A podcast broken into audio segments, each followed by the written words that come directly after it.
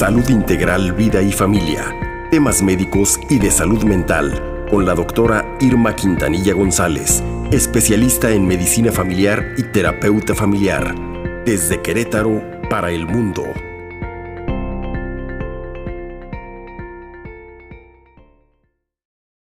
a nuestra amiga la doctora Irma Quintanilla.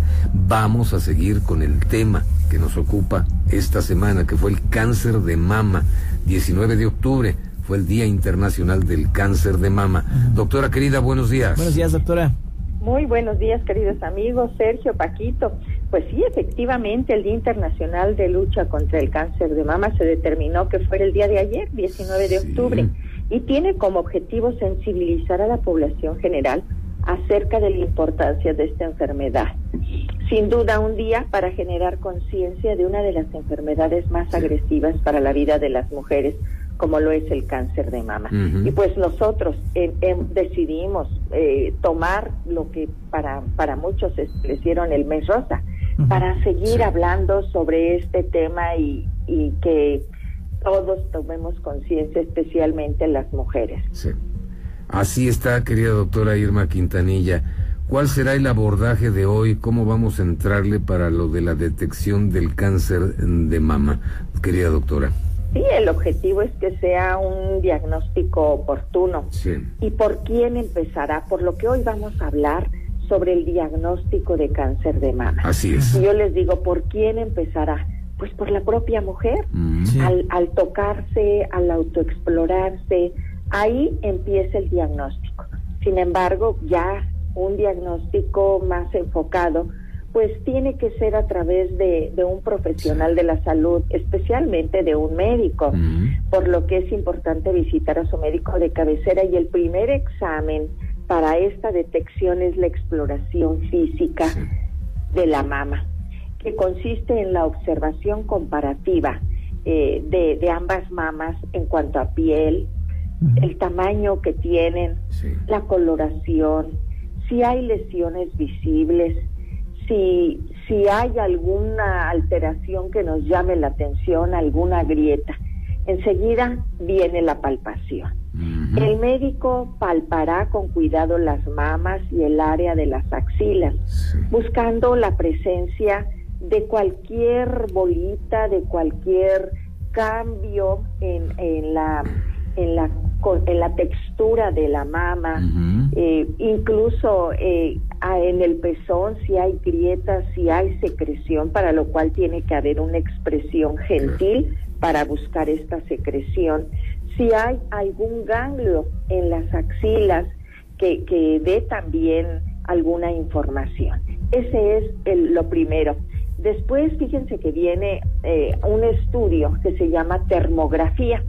Es un procedimiento mediante el cual se usa una cámara especial que detecta el calor para registrar la temperatura de la piel que cubre las mamas. Sí. Fíjense que los tumores producen cambios de temperatura que se pueden reflejar en, la termo- en el termograma. Algunas mujeres eh, están prefiriendo este estudio porque no es doloroso. Eh, dicen es que eh, la mastografía que nos recomiendan es dolorosa. Sí, sí es dolorosa. Y entonces están solicitando esta termografía eh, por esa causa y porque dicen, y no me expone a radiación. Pero sin embargo, yo les digo, no se ha demostrado que la termografía sea eficaz como prueba independiente para la detección de cáncer de mama eh, eh, o el diagnóstico de cáncer de mama en sus primeras etapas. Mira. No hay evidencia científica que lo demuestre, por lo que yo les digo, no se confíen, no crean que eso eh, va a decirles con exactitud si tienen o no. Eh, en tercer lugar, bueno, pues tenemos a la que ha sido la, la, el estudio indicado para la detección oportuna de cáncer de mama, que es la mastografía o mamografía. Para alguien dice, eh, oiga, doctor, es diferente una mamografía que una mastografía. No es exactamente lo mismo. Oiga, doctora, eh, pues ahorita que estamos refiriéndonos a estos métodos Sí. diagnósticos, tenemos una pregunta. Nos están preguntando qué significa BRATS. Birrats. Ah, claro, claro. Eh, enseguida que les explique en qué consiste, yo creo que la mayoría de nuestras amigas Sí. ya saben que, que en qué consiste Pues sí. la mastografía. Es el mejor método de detección oportuna de Así. cáncer de mama en sus Correcto. etapas iniciales. Correcto. Pueden detectar el cáncer en su- este, hasta tres años antes de Uy, que se pueda bueno. sentir y cuando es más fácil de Sí. Es un estudio, pues sí, que es con radiación, que, que las mujeres a partir de los 40 años hay que hacérnosla, Sí. cuando aún no hay signos ni síntomas de cáncer. Es decir, que estamos asintomáticas y que lo hacemos Sí. preventivamente. Y qué bien que nuestras amigas estén pendientes de, de este programa. Seguramente ya en esta mes hay- alguien ya se hizo este, Sí. este diagnóstico y le pusieron ahí. Ajá. Este, pues, es, fíjate, fíjate Paquito, que es un sistema de reporte y, y base de datos de imágenes mamarias. Es un método que usan los mé- médicos imagenólogos, que son los, los especialistas que interpretan en nuestras mastografías y comunican los resultados de estas. Y nos permite categorizar y entender cómo son las lesiones y el grado de sospecha. Así tenemos un BIRATS 1, podemos considerarlo como una mama normal.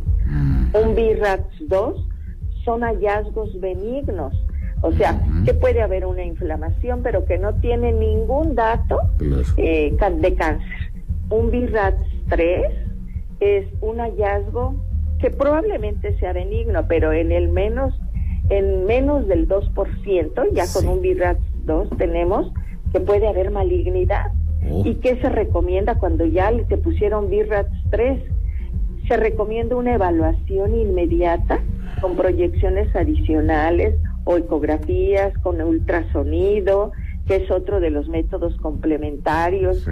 Y hay que acudir, por supuesto, con el ginecólogo, con el oncólogo cada seis meses y, y hay que estar al pendiente de este BIRATS 3. Sí. El BIRATS 4 eh, es una normalidad ya mm, que hay que, que hay que tener en cuenta, incluso considerar otro método diagnóstico que- del cual voy a hablarles enseguida, que es Sí. una biopsia. Sí, sí, sí. El BIRAT 5, pues ya aquí ya se, se dice es un hallazgo maligno Sí. Ok. y, y el BIRAT 6 sin duda Bueno. ya incluso estaríamos hablando de, de un cáncer ah, incluso hasta metastásico. Metastásico. Eh, entonces, si, si allá a, quienes, a quienes nos solicitaron esta información, si en tu reporte te dieron eso, no esperes, ya sabes de qué se está tratando Sí, sí, sí. y, y acude con, con tu médico. Siempre hay gente que se lo está haciendo independiente, pero Correcto. pues no tiene las capacidades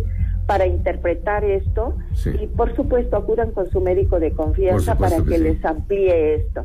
Y, y bueno, eh, siguiendo con estos métodos diagnósticos, les decía, cuando ya hay una sospecha, incluso es- en estos BIRATs que les acabo de Sí. comentar, eh, la biopsia, hemos oído que, que de qué se trata en, en otros lugares. Pues Sí, sí. mama es un procedimiento que extrae una pequeña cantidad de tejido de mama para, para examinarla en el laboratorio, en el microscópico, Sí. y un médico especializado en análisis de sangre y tejido corporal, que son los patólogos, eh, los especialistas en, en, en dar ya qué tipo de células hay, qué Claro. características tiene, pues va a examinar la muestra que le envíe el oncólogo Muy bien. o eh, y va a pues ya a decir qué hay que hacer porque nos va a estadistificar, eh, o sea, nos va a decir eh, qué tipo de células, porque hay diferentes células y unas son más Muy bien. agresivas que otras. Eh,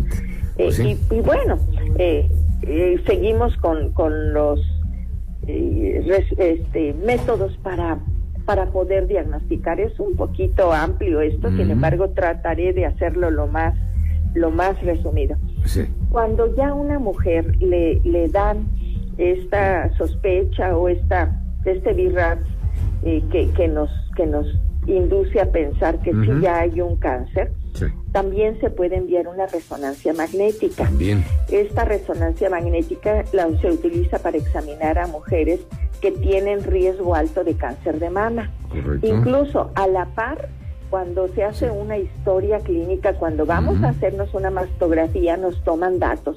Usted tiene eh, antecedentes de cáncer de mama en línea directa, mamá, hermanas, hijas. Usted ha tenido cánceres de otro tipo en su familia, o sea que nos digan, bueno, pues esta, ahí tenemos una rama genética este, que es propensa a algún cáncer. Pues muy bien, doctora. Entonces, entonces sí, sí, sí, Sergio, realmente el, la, resonancia magnética es un procedimiento en el que se usa un imán con ondas de radio y una computadora a fin de crear una serie de, imágenes del área interior de, de, nuestra mama. Y se utiliza para determinar incluso la extensión de cáncer, para detectar el cáncer mamario eh, este, en estas mujeres de alto riesgo, para determinar la extensión de esta.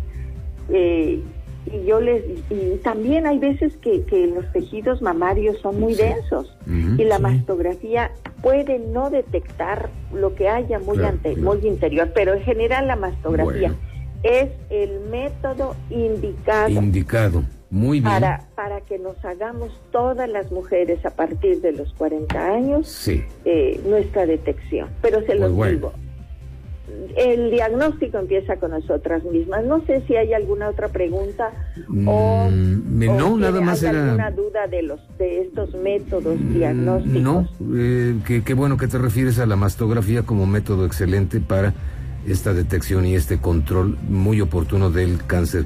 Doctora querida, pues podemos eh, continuar la semana que viene, el otro viernes, con más de esto.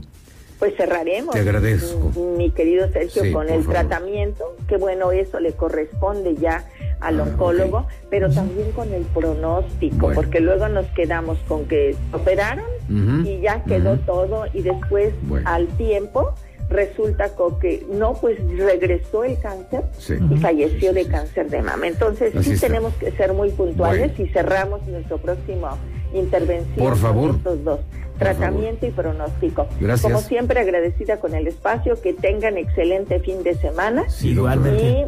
Y, a cuidarnos. Todavía tenemos muchas oportunidades para detectarnos. Un saludo a todos y Dios nos vemos en una semana. Nos escuchamos y vemos en una semana. Gracias, doctora Irma Quintanilla. Hasta pronto. Hasta pronto. Buenos días.